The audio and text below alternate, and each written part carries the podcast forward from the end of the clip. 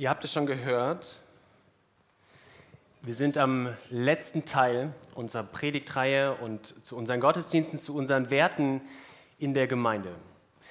Und wir haben diesen Teil über Wertschätzung ausdrücken ganz bewusst zum letzten Teil gemacht.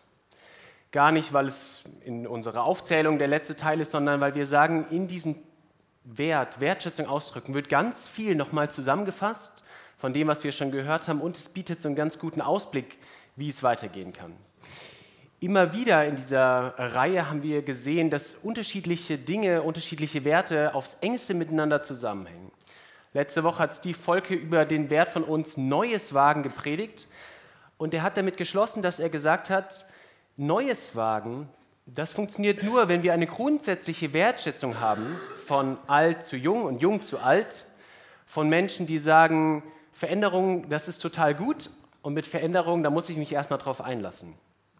Dinge hängen miteinander zusammen. Und ich glaube, ihr seid in den letzten sechs, sieben, acht Wochen zu Experten und Expertinnen geworden, was das Thema Wertschätzung angeht. Und ihr habt gemerkt, das hat eine tiefe Bedeutung für uns als Gemeinde, weil es uns nicht nur um die Inhalte geht, sondern es uns wichtig ist, die Gemeinschaft und die Atmosphäre ganz bewusst zu prägen innerhalb dieser Gemeinde. Und Tamara hat schon gesagt,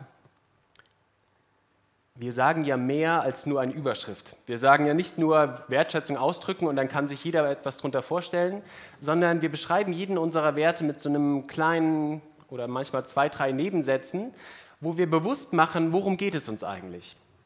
Und ihr habt eben schon gesehen, Wertschätzung ausdrücken ist für uns mehr als einfach nur hier und da mal ein Lob, hier und da mal ein Danke, sondern es sind mehrere Sachen, die irgendwie miteinander zusammenhängen. Und ich glaube, es hat etwas mit dem zu tun, was Helmut eben gesagt hat. Wertschätzung hat ganz viel damit zu tun, wie wir Beziehungen bauen und pflegen, wer uns am Herzen liegt. Und das kann manchmal ein Lob, ein Dank sein, aber manchmal ist es vielleicht auch die tiefste Wertschätzung, mit Menschen über Streit und Konflikt gut und offen reden zu können. Wenn ich jetzt sage, ihr seid Experten und Expertin für Wertschätzung, dann ist das jetzt erstmal so ein Gedanke von mir. Ich will das mal testen. Ja, ich will mal testen, wie gut ihr jetzt nach sechs, sieben Mal Schule, Training, äh, Lektionen geworden seid, was das Thema Wertschätzung angeht. Und ich mache das so wie in einem bekannten ZDF-Format. Jetzt kommt übrigens Horst Lichter. Horst Lichter moderiert eine Fernsehsendung Bares für Rares. Meldet euch mal, damit ihr euch nicht alle abhängt. Gibt es Menschen hier, die schon mal Bares für Rares gesehen haben? Einige. Sehr gut. Und das läuft in der Regel so ab, da kommt eine Person, bringt etwas von zu Hause mit, von dem sie sagt, hat einen gewissen Wert, würde ich verkaufen, geht dann zu Horst Lichter. Horst Lichter sagt, Gertraud, mein Herz, zeig mal, was hast du uns Schönes mitgebracht. Und dann stehen die da so und schnacken so ein bisschen, ist immer so Hälfte flirten, ist mein Eindruck, und Hälfte über den Gegenstand an sich reden. Und dann kriegen Sie eine Einschätzung, was dieser Gegenstand kosten könnte, sagen wir 1000 Euro, kriegen diese ominöse Händlerkarte. Ich habe auch noch nie gesehen, dass die jemand nicht bekommen hat, aber Händlerkarte. Und dann gehen Sie in einen Raum voller Händler, die das kaufen wollen. Und dann läuft das in der Regel so ab, jemand sagt, okay, ich starte mal mit 12,50 Euro. Ja, und dann steigert sich das so hoch und manchmal verkaufen Sie es und manchmal nicht. Und das machen wir jetzt auch mal, aber ich habe gemacht, damit es fair bleibt, wähle ich einen Gegenstand, von dem ich sagen würde, die allerwenigsten von euch können damit was anfangen. Weil wenn ich jetzt so ein Auto schätzen lassen würde, dann hätten halt die einen Vorteil, die im Autohaus arbeiten. Wenn ich so einen Goldbarren schätzen lassen würde, dann die ganzen Leute, die super reich sind oder in der Bank arbeiten. Deswegen habe ich euch Folgendes mitgebracht. Ich bin mal gespannt, wie viele das kennen. Eine Spielkarte. Sieht ungefähr so aus in der Realität. Das Spiel heißt Magic ist so ein Trading Card Game, heißt das. Man sammelt diese Karten, man kann auch gegeneinander spielen. Kann man kaufen in solchen kleinen Booster Packs, 15 Karten, 5 Euro. Die Karte, die ihr vorne seht, gehört einem meiner besten Freunde, den habe ich am Freitag noch besucht und diese Karte mal kurz in die Hand nehmen dürfen. Keine besondere Karte, also sie ist nicht besonders mächtig, aber ihr ahnt schon, sie ist selten und ihr dürft mal raten, was diese Karte kostet. Ruft einfach mal rein und wir gucken mal, wer am nächsten rankommt. 15 hast du gesagt? 50 Euro. 100 Euro? Wer bietet mehr? Das ist jetzt ein bisschen wie eine Auktion, diese ganz schnell reden. 80 Euro? Was hast du gesagt? 500? 800? Guck mal, es geht langsam hoch. 50 Cent? Das wäre beeindruckend, wenn sie unfassbar unwertvoll wäre. Ne? Ich sage euch, wie viel sie wert ist. Also mein Freund arbeitet bei der Sparkasse, legt sein Geld aber dann in Spielkarten an, was bei der Sparkasse wieder keiner wissen darf. Aber diese Karte hat einen Wert von 3.500 bis 4.000 Euro. Wer war am nächsten dran? Wer hat 800 gesagt? Preis, Wolfgang, ist ähm, Traubenzucker, habe ich eben noch vom Kindergottesdienst geklaut. Hat den Vorteil, entweder isst du es selbst und bist die ganze Predigt über super aufmerksam oder du verteilst in der Reihe, dann können die halbwegs hören. Kriegen wir das hin mit dem Werfen? Der Jerome sitzt vor dir, ist das nicht so schlimm, wenn ich den treffe?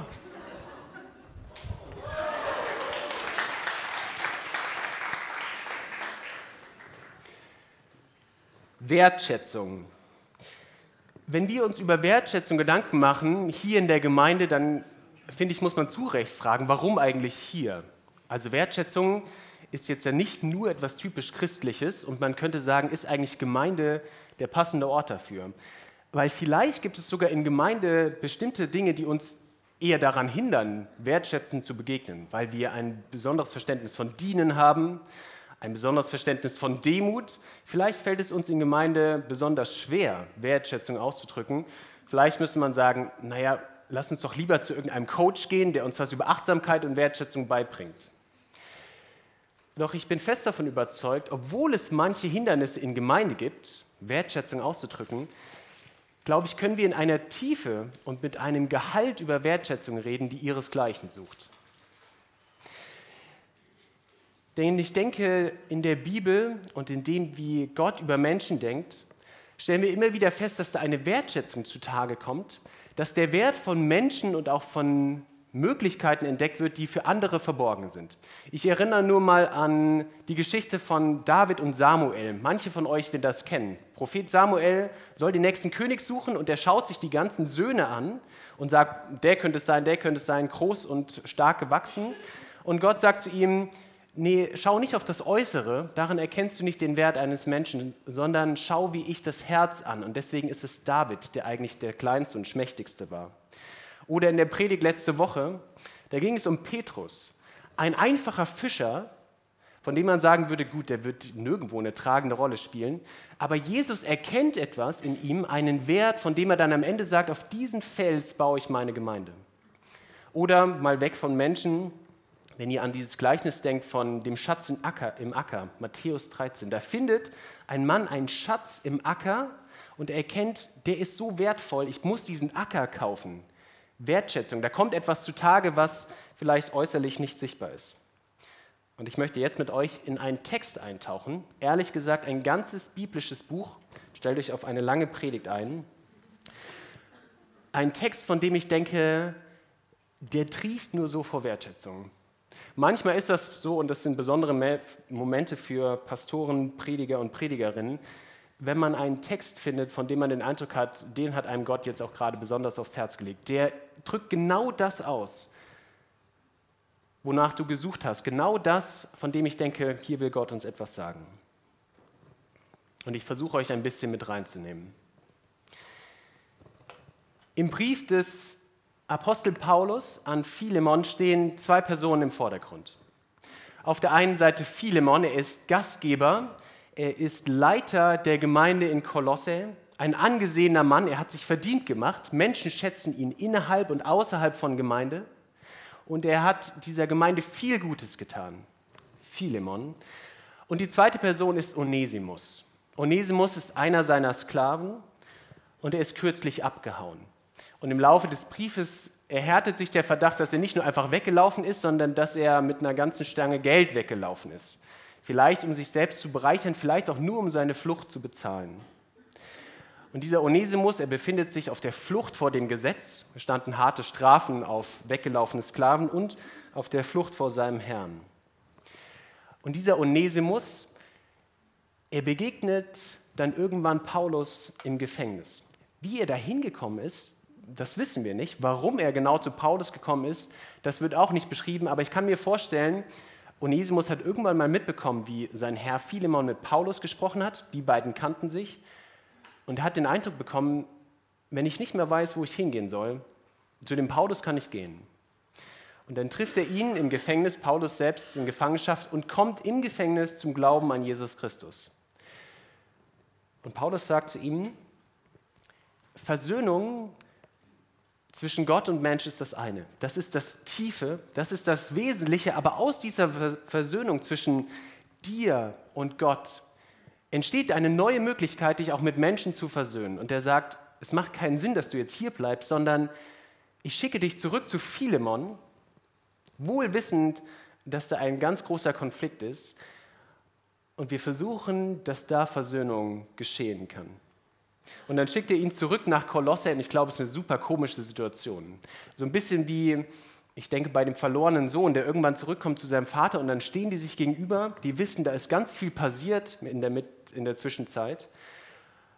Und Onesimus begegnet ihm und sagt wahrscheinlich, Philemon, bevor du mich anschreist, bevor du mich ins Gefängnis schmeißt, lies noch diesen Brief. Der Brief ist von Paulus, ich glaube, der hat was zu sagen zu unserer Situation.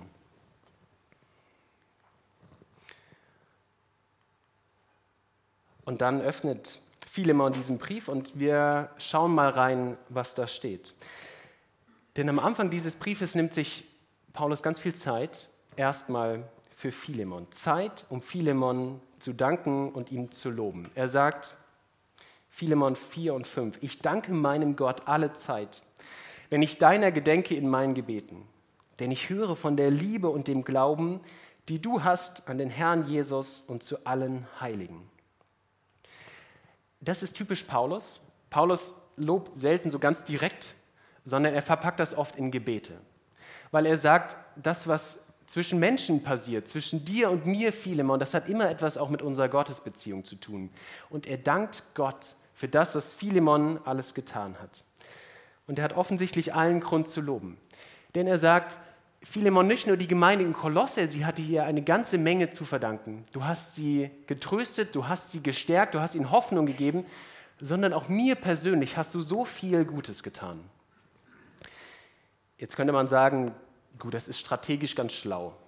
Ja, strategisch ganz schlau, erstmal Leuten so ein bisschen Honig ums Maul zu schmieren, wie wir im Deutschen sagen würden, erstmal ganz viel loben und dann seine Bitte vorbringen. Doch ich glaube nicht, dass es darum geht. Ich glaube nicht, dass Paulus so ein Führungskräfteseminar, so ein Leitercoaching durchlaufen hat und dann hat er dieses ominöse Sandwich-Prinzip kennengelernt. Ja, erst loben, dann die Kritik und am Ende noch so was Nettes hinterher schmeißen, dann kommt alles zusammen irgendwie ein bisschen besser an. Sondern ich glaube, Paulus hat so eine Grundhaltung, eine Grundhaltung, der Dankbarkeit und Wertschätzung. Und wenn wir in seine Briefe schauen und wie er seine Briefe beginnt, selbst bei solchen Gemeinden wie in Korinth, mit denen er im härtesten Clinch ist, dann beginnt er mit Wertschätzung und Dankbarkeit, weil er weiß, das ist nicht selbstverständlich, was diese Menschen leisten für das Reich Gottes. Und Paulus weiß, vieles in der Gemeinde in Kolosse, das wäre ohne Philemon nicht möglich gewesen. Und er verwendet hier ein Wort für gemeinsam Glauben, für Gemeinschaft, das griechische Wort koinonia. Und er sagt, Philemon, du hast so viel investiert in diese Gemeinschaft, in die Gemeinde, in diese Koinonia in Kolosse, in eine Gemeinschaft, in der wir selbst von Gott Wertschätzung erfahren und in der wir Wertschätzung an andere weitergeben können, dass du jetzt da nicht stehen bleiben solltest. Denn das ist für ihn ja nicht nur eine Idee, nicht nur, dass sich irgendwelche Theologen und Theologinnen darüber austauschen, wie kann jetzt Gemeinde und Gemeinschaft aussehen, welche Konzepte, welche Räume, welche Strategien brauchen wir, sondern für Paulus ist vollkommen klar, Gemeinde und Gemeinschaft ist immer der nächste Schritt, wird immer konkret in den nächsten tun. Und er sagt, Philemon, du hast schon so viel investiert in diese Gemeinde, aber der nächste Schritt für echte lebendige Nachfolge, für Gemeinschaft ist Onesimus, der vor dir steht. Es ist immer das Nächste, was vor dir steht, was dran ist. Und ich glaube, hier können wir eine erste Botschaft rausziehen für uns als Gemeinde und vielleicht auch für dich persönlich. Wir tun gut daran, auch immer wieder an den Räumen zu arbeiten, immer wieder uns neu als Gemeinde zu fragen, wie kann denn Gemeinde und Gemeinschaft funktionieren und welche großen Dinge müssen wir tun. Und gleichzeitig muss uns bewusst sein, das Nächste, was wir tun, hängt immer damit zusammen, wer ist der Nächste, der vor mir steht. So ein bisschen wie in dem Gleichnis vom barmherzigen Samariter. Da lässt sich ja Jesus jetzt auch nicht auf eine ganz lange Diskussion darüber ein, wer ist eigentlich mein Nächster. Ja, sind das jetzt die Juden oder die Heiden, die Beschnittenen oder die Unbeschnittenen? Das ist nicht irgendwie so ein abstraktes Gedankenmodell, sondern er sagt, der Nächste ist der, der im Straßengraben liegt. Der Nächste, der deine Hilfe braucht, ist der, der in Not ist. Und zu Philemon sagt er, das Nächste, was du tun kannst für diese Gemeinschaft, ist, auf Onesimus zugehen und gemeinsam daran zu arbeiten, wie Versöhnung geschehen kann. Und wir haben eben schon gesehen, Wertschätzung ist mehr als Loben. Wertschätzung ist mehr als der Dank. Und ich finde, die größte Wertschätzung, die Paulus Philemon gegenüber zum Ausdruck bringt, ist, dass er ihm sagt, du darfst entscheiden. Du wirst merken im Verlauf des Briefes, wie sehr mir diese ganze Sache am Herzen liegt. Und er sagt, Philemon, eigentlich hätte ich das alles Recht der Welt, als Apostel dir zu sagen, mach das so und so und so. Doch so ähnlich wie Gott uns auch ganz viel Freiheit lässt in unseren Entscheidungen, er ganz viel um uns wirbt und gleichzeitig sagt, letztendlich entscheidest du als Mensch, was der nächste Schritt ist, so traut auch Paulus dem Philemon ganz viel zu. Er sagt, ich bitte und ich flehe, ich könnte dir befehlen, aber ich verzichte darauf, weil ich weiß, weil ich vertraue, dass du eine gute Entscheidung treffen wirst. Und am Ende des Briefes sagt er sogar, ich glaube, du wirst sogar noch mehr tun als das, was ich bitten würde.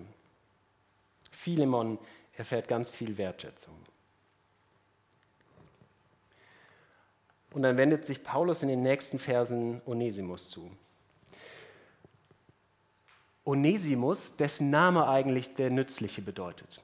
Onesimus, der Nützliche, aber der seinem eigenen Herrn so viel Ärger, so viel Not, so viel Frust bereitet hat, sodass man sagen könnte, der ist alles, aber ganz bestimmt nicht nützlich. Doch Paulus, er stellt sich hinter ihn, denn er erkennt den Wert. Er erkennt den Wert, der in Onesimus steckt. Ein bisschen, das war dann zur Zeit von Paulus nicht mehr so, in der Zeit vorher war es im Römischen Reich üblich, üblich dass entlaufene Sklaven so ein, wie so ein Tattoo auf die Stirn bekommen haben, wo deutlich gemacht wurde, das sind entlaufene Sklaven. Und vielleicht hing das dem Onesimus auch an. Der kam irgendwo hin und Leute wussten, das ist ein entlaufener Sklave und es ist wie ein Schild, wie ein Stempel auf seiner Stirn. Doch Paulus erkennt, der Wert von Onesimus, er geht viel, viel tiefer. Und er schreibt dann Philemon 10 und 10 bis 12, so bitte ich dich wegen meines Kindes Onesimus, den ich gezeugt habe in der Gefangenschaft, der dir früher unnütz war, jetzt aber dir und mir sehr nützlich ist. Den sende ich dir wieder zurück und damit mein eigenes Herz. Ich schicke dir mein eigenes Kind und mein eigenes Herz. Ihr habt schon bei der Gratulation eben gehört, ich bin jetzt nicht so der Herzensmensch, mir fällt es schwer, Emotionen zu zeigen und so richtig aus mir rauszukommen. Und ich bin jetzt auch niemand, der sagen würde, ständig zu irgendwelchen Leuten, Wolfgang, mein Herz, guten Morgen, schön, dass du da bist. Und ich glaube, Paulus ist jetzt auch nicht bekannt als der allergrößte emotionale Typ, sondern eher auch verkopft rational. Kann ich viel mit anfangen, anders als Horst Lichter, ja, der fällt ja auf der anderen Seite vom Pferd, der ist ständig irgendwie beim Herz. Horst Schlemmer auch. Aber hier hat man den Eindruck, kommt man ganz nah an das ran, was Paulus wirklich wichtig ist. Er schreibt, die Person, die vor dir steht, die ist mir so wichtig wie mein eigenes Herz. Er ist mein Schüler, er ist mein Kind. Hier steht nicht irgendjemand vor dir. Und der macht dann zwei Dinge. Zum Ersten, er identifiziert sich mit Onesimus. Er sagt, Philemon, wenn du Onesimus anschaust, dann schau nicht auf das, was euch trennt, sondern mach dir bewusst, was euch alles verbindet. Paulus fängt diesen Brief an Philemon damit an, im Vers 1, dass er sagt, vier Worte, Paulus, Gefangener Jesu Christi. Im Griechischen auch vier Worte. Paulus, Gefangener. Er sagt, auch ich bin ein Gefangener. Er sitzt irgendwo im Gefängnis Caesarea in Rom oder in Ephesus. Doch auch zu Philemon sagt er eigentlich das Gleiche. Er sagt nicht nur, dass ich ein Gefangener bin in Ketten, in irgendeinem Gefängnis mit Stahlgittern, sondern Philemon, du und ich, wir sind doch beide auch einem Herrn verpflichtet.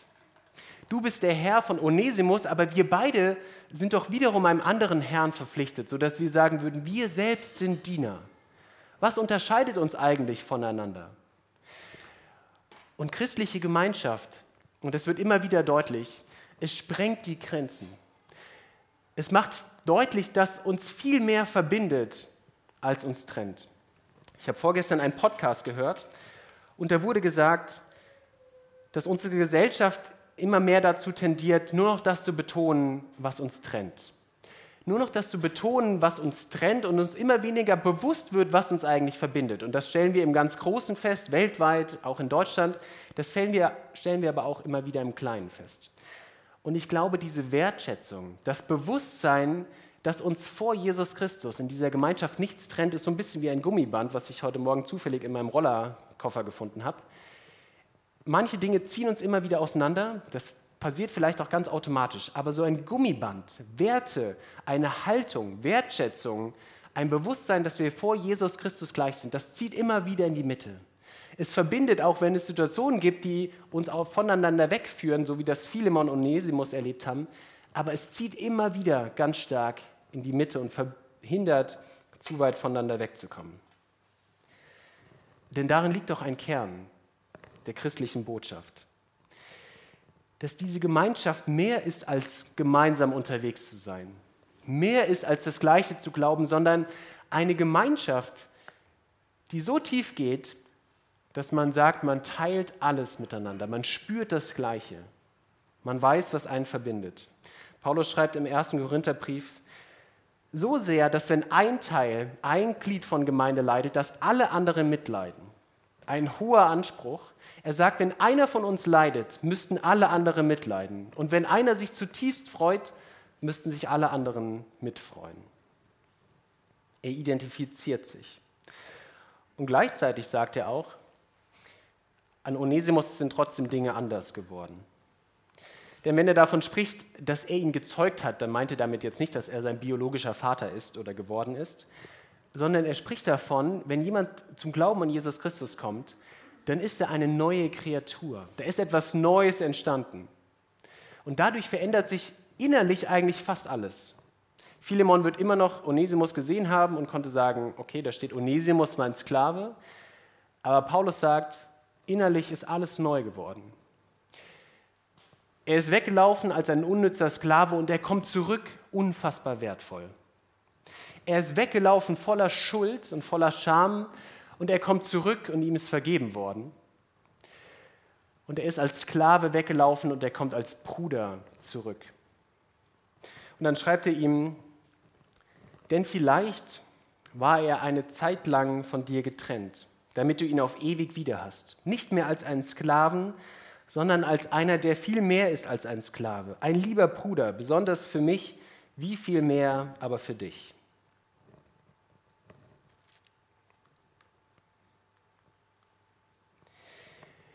in dieser Wertschätzung für Philemon und Onesimus wird aus meiner Sicht diese Bedeutung, der große Wert von christlicher Gemeinschaft deutlich. Zu sagen, du und ich, wir gehören zusammen. Sich bewusst zu machen, wir alle, wir beide sind von Gott wertvoll geschaffen worden. Wir alle sind von Gott so sehr gewertschätzt, dass er uns seine Kinder, seine Erben, seine Brüder nennt. Wir alle leben und arbeiten für die gleiche Sache. Und Paulus macht deutlich, ich sage schon mal vorweg, das wird jetzt anatomisch ein bisschen quer, was ihr hier vorne seht, aber ihr versucht das zu verbinden. Paulus macht deutlich, was Koinonia, was diese Gemeinschaft bedeutet. Nämlich, dass Personen, die eigentlich ganz weit voneinander weg sind, die es vielleicht nie wieder schaffen würden, zusammenzukommen, durch das Verständnis mit Jesus Christus verbunden zu sein, wieder zusammenkommen. Und Paulus holt sie an sich ran. Er sagt, Onesimus, du musst auf deinen, du musst dein, deine Schuld überwinden, du musst deine Angst überwinden. Und er sagt, Philemon, auch du musst auf etwas verzichten, du musst auf dein Recht verzichten und auf deinen Stolz. Er zieht sie durch die Wertschätzung näher an sich ran. Und trotzdem weiß er auch noch, Gut, mit Worten lässt sich auch nicht alles lösen. Es gibt auch noch eine tatsächliche Schuld, die zwischen beiden ist. Und er sagt dann zu Philemon, Philemon, Onesimus hat dir Geld gestohlen und er kann es auch nicht wieder aufbringen. Das schafft er nicht. Er hat das Geld nicht und er würde es auch nicht bekommen. Deswegen rechne es mir an. Wenn ihr schon mal in der Kneipe wart, man würde sagen, schreib es auf meinen Deckel. Ich komme dafür auf. Ich bezahle es. Ich schreibe es dir mit eigener Hand, schreibt er. Ich bezahle die Schuld von Onesimus. Und man ahnt schon, so ein bisschen ist das, was Paulus hier macht, im Kleinen das, was Jesus Christus im Großen getan hat. Jesus Christus hat die Schuld bezahlt, die wir selbst nicht mehr tragen konnten, um diese große Distanz zu überbrücken zwischen ihm, zwischen Gott und Mensch, aber auch damit Menschen, die eigentlich voneinander ganz weit voneinander getrennt sind, die Hürden haben, die sie nie wieder überwinden können, näher zusammenzukommen. Und Paulus hilft dabei, dass diese beiden es wieder schaffen. 2. Korinther 5, Vers 19, da lesen wir, denn Gott war in Christus und versöhnte die Welt mit ihm selbst und rechnete ihnen ihre Sünden nicht zu und hat unter uns aufgerichtet das Wort von der Versöhnung. So sind wir nun Botschafter an Christi Stadt. Denn Gott ermahnt uns, lasst euch versöhnen mit Gott.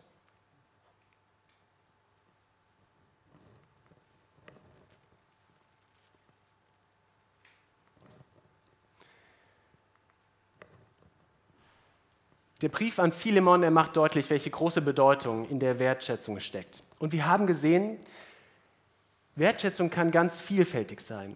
Es fängt bei Paulus damit an, dass er eine Haltung hat, ein Bewusstsein, dass diese Menschen, mit denen er zu tun hat, Philemon und Onesimus, dass die wertvoll sind. Er denkt das Beste von ihnen und er vertraut ihnen. Und dann bringt er das zum Ausdruck. Es bleibt nicht bei seinen Gedanken, er bringt es in Worte und in Sätze. Er sagt, ich danke euch und ich sage euch, wie toll ich das finde, was ihr macht. Und dann geht er aktiv auf den Konflikt ein.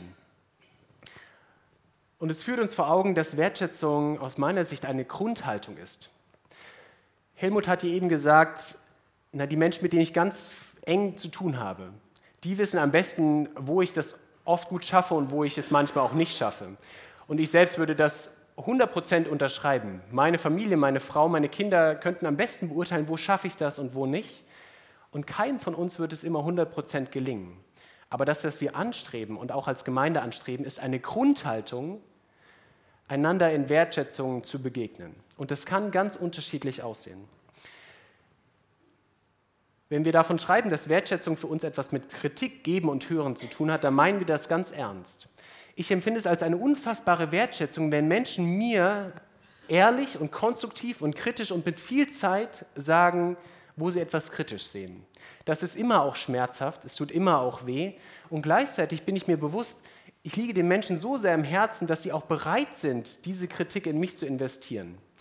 Und wenn ich Menschen kritisiere, dann mache ich das insbesondere bei Menschen, die mir besonders im Herzen liegen, weil das ist immer auch anstrengend man muss sich oft gut vorbereiten und auch so ein Gespräch ist nicht leicht. Aber es drückt aus, du liegst mir am Herzen, ich will lange mit dir unterwegs sein und du bist mir nicht egal. Und Wertschätzung kann auch so aussehen, als ich das erste Mal in diesem Gemeindehaus war, ähm, einen Donnerstagabend, ich habe mich mit dem Ältestenkreis getroffen, ziemlich genau vor einem Jahr, bin ich hier durchs Gemeindehaus gelaufen, war erst in dem Saal und dann bin ich in den Eltern-Kind-Raum gegangen, habe das Licht angemacht und habe gedacht, oh wow, ich fühle mich total gewertschätzt ich und meine Familie. Nur durch das, wie der Raum gestaltet wurde, wusste ich, ich bin hier mit meiner Familie willkommen. Und wenn ihr auf uns zukommt, als uns, auf uns als Älteste oder auf uns als Diakone der erweiterte Leitungskreis und sagt, wir denken an euch und wir beten für euch, empfinde ich das als eine unfassbare Wertschätzung. Uns wahrzunehmen und zu wissen, wir brauchen Unterstützung, wir brauchen Gebet. Und letztlich macht dieser Brief auch deutlich, manchmal braucht man so einen kleinen Stupser. Man braucht so einen Anstoß, um Wertschätzung auszudrücken. Das fällt uns ja erstaunlicherweise gar nicht so leicht. Wir würden sagen, jemanden zu loben und zu danken, die meisten Leute hören das gerne. Ganz selten kriegt man dann irgendwie direkt so Feuer zurück. Aber manchmal muss man tatsächlich sich das bewusst vornehmen. Und dafür kann dieser Zettel auf euren Plätzen eine gute Möglichkeit sein. Frag dich mal, und vielleicht ist auch schon während der ganzen Predigt oder während des Gottesdienstes Dir eine Person in deinen Kopf gekommen, von dem du gesagt hast, diese Person liegt mir am Herzen und ich möchte ihr gegenüber heute noch oder in den nächsten Tagen Wertschätzung ausdrücken. Und das kann, wie gesagt, ganz unterschiedlich sein. Vielleicht schreibst du jetzt gleich eine Botschaft da drauf und überreichst oder gibst dieser Person diesen Zettel und schreibst da drauf, du bist mir wertvoll aus den und den Gründen. Vielleicht willst du auch einer Person danken. Vielleicht machst du dir auch nur ein paar Notizen und suchst dann das Gespräch. Vielleicht ist dir auch jemand in den Kopf gekommen, von dem du merkst, der liegt mir am Herzen, aber gerade ist ganz viel Unfriede da dann nimm vielleicht das als einen Auslöser zu sagen, hey, du bist mir so wertvoll, du bist mir so wichtig, ich will, dass wir diesen Konflikt klären.